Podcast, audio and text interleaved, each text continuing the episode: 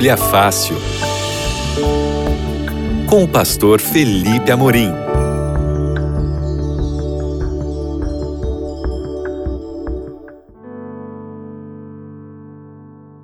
Olá, queridos amigos da Rádio Novo Tempo. Olá, você que é ouvinte do programa Bíblia Fácil. Aqui é o pastor Felipe Amorim, o seu apresentador do programa Bíblia Fácil, seu amigo que está aqui para estudar a Bíblia com você e para que a gente possa crescer juntos. Né? Nós estamos aí nessa temporada do Bíblia Fácil, chamada de Maravilhosa Graça, e estamos agora no oitavo episódio dessa temporada, que terá dez episódios. Então nós estamos aí já no finalzinho dessa temporada, e se você por acaso perdeu os sete episódios que estão aí para trás, não tem problema, você pode ir lá em novotempo.com/rádio e você vai é, conseguir ouvir os episódios e mais do que isso, se você quiser, você pode baixar os episódios e mandar lá no grupo de WhatsApp do seu trabalho, dos, da sua família, para quem você quiser, para compartilhar a palavra de Deus. A gente vem tratando sobre tópicos da graça de Deus e hoje nós vamos tratar sobre um tópico também muito importante, assim como os outros. Vamos falar sobre o perdão. Mas antes de falar sobre perdão, eu quero oferecer para você um recurso que vai ajudar você a entender melhor um assunto que é fundamental na vida cristã, que é a oração. Você sabe que a oração é um, uma disciplina cristã, assim como o jejum, como o estudo da Bíblia. A oração é uma disciplina cristã que ajuda, que contribui para que nós tenhamos é, comunhão com Deus. Sem oração não há comunhão com Deus. Mas muitas pessoas têm dúvidas a respeito da oração, não sabem como orar, não sabem como é que funciona essa questão de oração e vontade de Deus, fé e oração. E você vai encontrar tudo isso no guia de estudos Deus me ouve. Esse é o nome do guia de estudos. E você vai encontrar as respostas nos oito capítulos, quase 70 páginas, que tem esse guia de estudos. É um, um guia de estudos em formato de revista, colorido, muito bem diagramado, com figuras ilustrativas, com conteúdo muito bem explicado, e é tudo para você. E tem uma coisa a mais: você não vai pagar nada por isso. Ele tem um custo, mas o custo já foi pago pelos anjos da esperança. A produção, impressão e até o envio para sua casa já foram pagos pelos anjos da esperança. Você só precisa pedir. Esse é o seu único trabalho. Você pode pedir através do site biblia.com.br ou você pode também ligar no horário comercial para 0 operadora 12 21 27 31 21. 0 operadora 12 21 27 31 21. Através desses dois meios, você pode entrar em contato conosco e pedir o seu guia de estudos da Bíblia e a gente vai mandar para sua casa sem custo algum. Quando você entrar em contato conosco, você vai fazer um breve cadastro e aí, em seguida, a gente já envia e chega em alguns dias na sua casa, tá bom? Vamos começar o nosso nossa conversa sobre o perdão com uma oração. Você pode fechar os olhos, se não puder, se concentre em Deus que eu vou orar com você do mesmo jeito. Senhor, Obrigado porque nós podemos falar contigo. Nesse momento, Senhor Deus, há pessoas que estão com o coração aflito, há pessoas que estão tristes por causa de tragédias da vida, há pessoas que estão também felizes, Senhor Deus. Eu peço que o Senhor esteja com cada uma dessas pessoas. Com essa pessoa que me ouve agora, prepara a mente dessa pessoa para escutar essa mensagem que vem do céu. Eu te peço em nome de Jesus. Amém. Amigos, o perdão é uma necessidade dos seres humanos, uma necessidade urgente dos seres humanos, tanto de receber perdão quanto de dar perdão. E eu quero começar pensando aqui sobre esse aspecto de oferecer o perdão para outras pessoas. Você sabe que tem muita gente que adoece porque tem problemas em perdoar os outros. E está comprovado cientificamente que quem guarda rancor tem mais problemas de saúde. Sim, o rancor que alguém guarda vai afetar na sua saúde física. É o que a gente chama de doenças que são é, somatizantes, é? doenças que começam na mente e que são refletidas no corpo, ou doenças psicossomáticas. Veja, a mágoa, ela causa algumas doenças, inclusive agravamento de doenças cardíacas. Quem guarda rancor acaba ficando doente. Alguém disse certa vez que o rancor é como um veneno que você toma esperando que o outro morra. E é, do ponto de vista emocional, espiritual, até físico, é isso mesmo. Quando você tem rancor, quem se prejudica é você, não o outro de quem você tem rancor. Então, essa questão de oferecer perdão é uma questão fundamental para a gente ter uma vida saudável. Não só uma vida espiritual, mas como em todos os aspectos. Se a gente guarda rancor, nós seremos prejudicados por isso. Mas no programa de hoje eu quero falar de maneira especial sobre o perdão que nós precisamos receber de Deus. Você sabia que você precisa do perdão de Deus? E a primeira pergunta e a mais fundamental é: por que nós precisamos do perdão de Deus? Você já parou para pensar nisso? Por que, que a gente precisa do perdão de Deus? Eu quero ler com você o que está no, na carta de Paulo aos Romanos, no capítulo 6, no versículo 23. Romanos 6, 23. Pois o salário do pecado é a morte, mas o dom gratuito de Deus é a vida eterna em Cristo Jesus, nosso Senhor. Agora volta um pouquinho para Romanos 3, 23, que diz assim: Pois todos pecaram e estão destituídos da glória de Deus. Vamos juntar esses dois versos, Romanos 6, 23 com Romanos 3, 23. Romanos 6, 23 diz que o salário do pecado é a morte, ou seja, todas as pessoas que pecaram, essas merecem morrer. Porque salário é uma coisa que você merece, ok? Você que trabalha aí, que tem que é assalariado, que recebe um salário no fim de cada mês, você sabe que quando a empresa deposita o seu salário, você não tem que agradecer ao seu patrão, ao seu chefe, você não tem que agradecer. Porque o salário você conquistou, você trabalhou por ele, você merece o seu salário. E Paulo está usando aqui essa metáfora do salário para falar a respeito daquilo que nós merecemos. Então, Romanos 6:23 diz que o salário do pecado é a morte. E Romanos 3:23 diz que todos pecaram e, portanto, portanto, estão destituídos da glória de Deus. Só com esses dois versos nós já entendemos que nós somos pecadores, porque todos pecaram, e se nós somos pecadores, nós merecemos a morte. Se Deus fosse dar o que nós merecemos, ele nos daria a morte, morte súbita, porque é isso que a gente merece como pecadores. Tem mais um texto que a gente precisa ler para entender esse assunto do pecado e da natureza humana. Vai lá para 1 João, primeira carta de João, lá no finalzinho da Bíblia, no capítulo 1, versículo 8.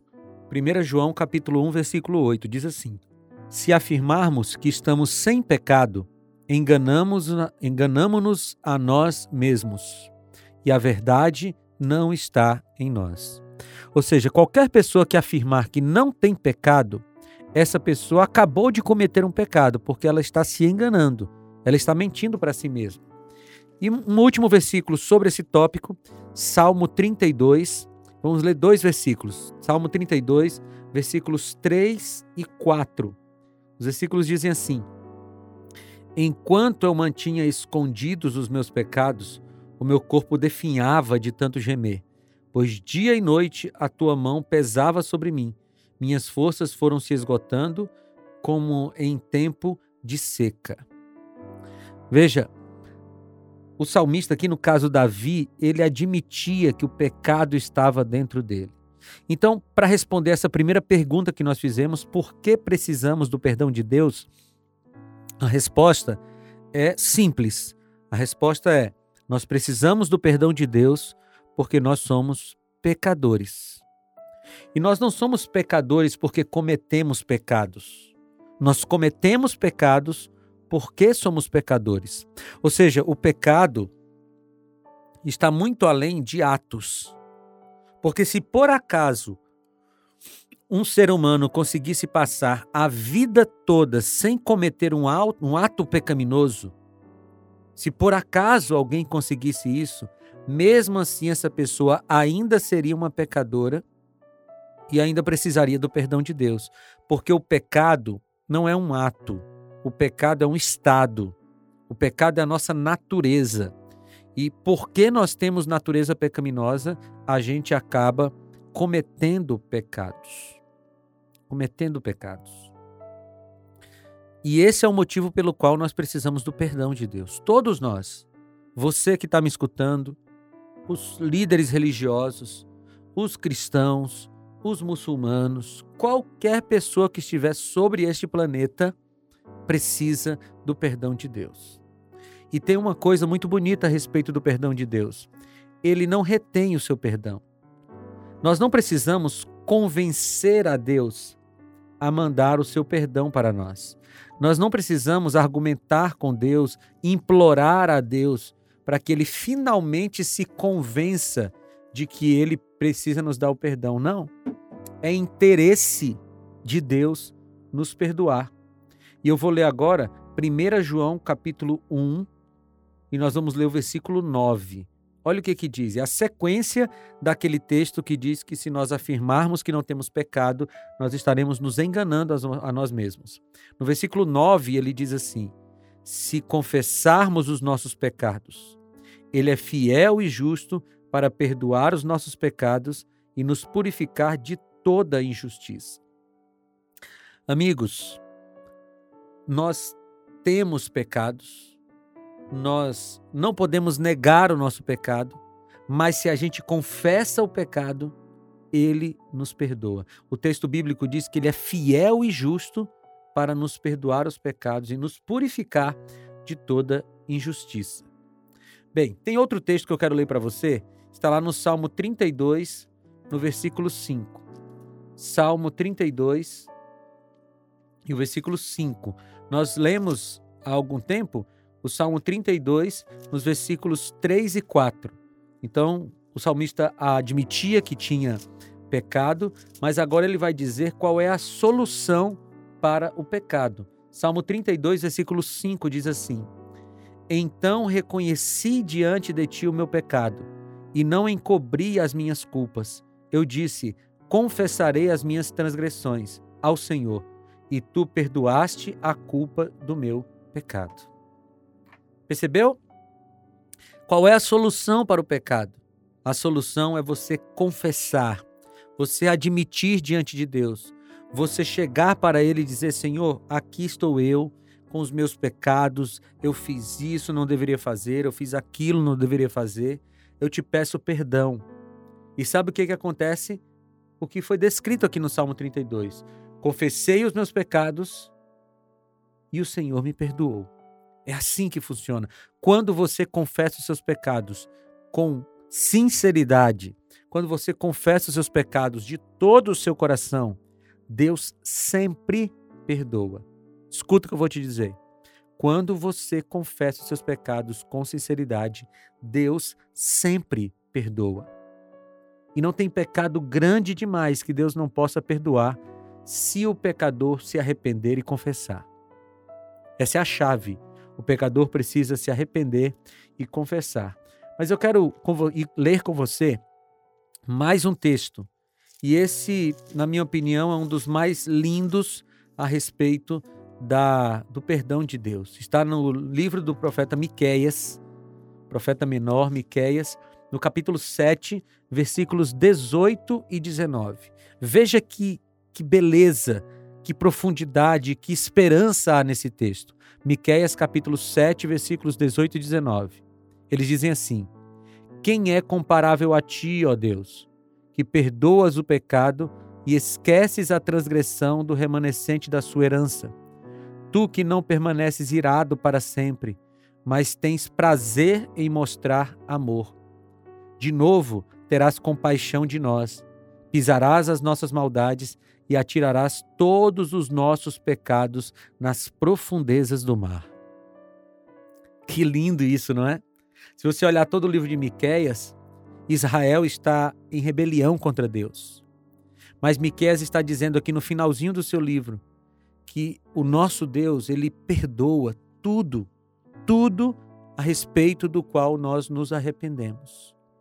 Se Deus, se você se arrepender, ele vai fazer o que Miqueias prometeu aqui. Ele vai pegar os teus pecados e vai jogar nas profundezas do mar, nas fossas abissais, a quilômetros de profundidade, e ninguém mais poderá mexer nos seus pecados. Você estará livre, você estará perdoado, você estará perdoada. Basta você querer. Essa é a mensagem da Bíblia sobre o perdão. Quem precisa dele e pede a Deus, recebe. Mas eu quero te dar aqui um exemplo de como o perdão de Deus alcança locais inimagináveis, alcança pessoas inimagináveis. Eu quero que você vá comigo para o livro de, de, das Crônicas, né? O segundo livro das Crônicas. Segundo Crônicas, no capítulo 33. Aqui tem a história do rei Manassés. Segundo Crônicas, capítulo 33. A história do rei Manassés é uma história de rebelião, de afronta a Deus, de uh, coisas horríveis que Manassés fez para irritar a Deus. Eu quero que você leia comigo. Segundo Crônicas 33, a partir do versículo 1, diz assim: Manassés tinha 12 anos quando começou a reinar e reinou 55 anos em Jerusalém. Ele fez o que o Senhor reprova, imitando as práticas detestáveis das nações que o Senhor havia expulsado de diante dos israelitas. Reconstruiu, veja o que Manassés fez reconstruiu altares idólatras que seu pai Ezequias havia demolido, ergueu altares para os Baalins e fez postes sagrados. Inclinou-se diante de todos os exércitos celestes e lhes prestou culto.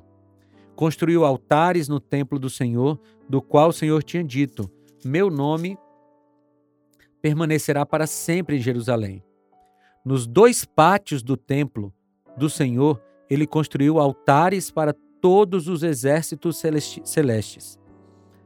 Chegou a queimar seus filhos. Olha o que ele fez. Chegou a queimar seus filhos em sacrifício no vale de Ben Inon. Praticou feitiçaria, adivinhação e magia, e recorreu a médiums e aos que consultavam os espíritos. Fez o que o Senhor reprova, provocando-o a ira. Essa é uma ficha criminal tremenda, não é?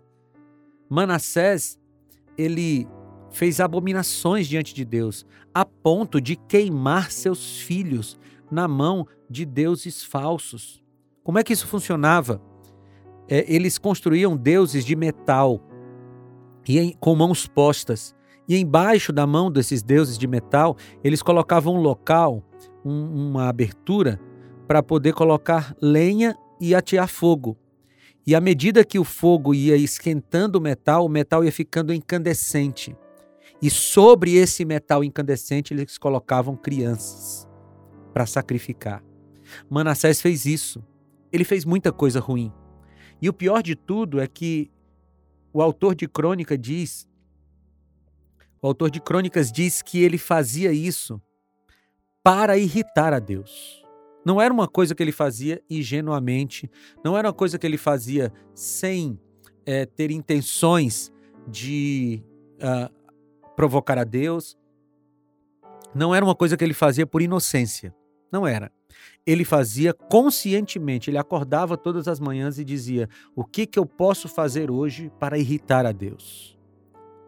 Eu não sei como é que você pensa a respeito de uma pessoa dessa. Mas seria natural se nós seres humanos pensássemos: bem, para Manassés não tem mais jeito. Para Manassés não tem é, salvação. Para Manassés não tem resgate. Mas não é assim para Deus. Olha o que está escrito no versículo. A partir do versículo 18. Não, vamos ler a partir do versículo 14. Diz assim: depois disso, ele reconstruiu e aumentou a altura do muro externo da cidade de Davi, a oeste do, da fonte de Gion, no vale até a entrada da Porta do Peixe, em torno da colina de Ofel. Também pôs comandantes militares em todas as cidades fortificadas de Judá. Veja que aqui já mudou alguma coisa em Manassés. E por que, que isso mudou? Por causa do que aconteceu no versículo 10. O Senhor falou a Manassés e a seu povo, mas não lhe deram atenção. Por isso o Senhor enviou contra eles os comandantes do exército do rei da Assíria, os quais prenderam Manassés, colocaram-lhe um gancho no nariz e algemas de bronze e o levaram para a Babilônia. Em sua angústia, ele buscou o favor do Senhor, o seu Deus, e humilhou-se muito diante do Deus dos seus antepassados. Quando ele orou, o Senhor o ouviu e atendeu o seu pedido, e o trouxe de volta a Jerusalém e a seu reino. E assim Manassés reconheceu que o Senhor é Deus. Veja que coisa impressionante. Deus mandou vários avisos para Manassés e o povo que ele liderava, e eles não ouviam. Então Deus enviou o povo da Assíria, que era o povo mais cruel que existia naquele momento. Era um povo temido, mas Deus estava querendo salvar Manassés. E ele mandou esse castigo, ele mandou essa, uh, essa prova, ele mandou esse essa correção para que Manassés finalmente caísse em si. E quando Manassés foi preso pelos assírios, ele finalmente entendeu, entendeu que ele estava no caminho errado. E quando ele entendeu que estava no caminho errado, ele se arrependeu. E a Bíblia diz que imediatamente Deus estendeu para ele o perdão e restaurou o governo dele, como nós lemos. Amigos, se a gente olhasse para Manassés no período que ele estava como um impenitente pecador, nós diríamos: não tem jeito para essa pessoa. Esse rei está condenado à morte eterna, ele se perdeu. Mas quando a gente olha para a graça de Cristo, então a gente percebe que não existe pessoa que foi longe demais que não possa ser resgatada pelo Senhor. Não existe. Não existe.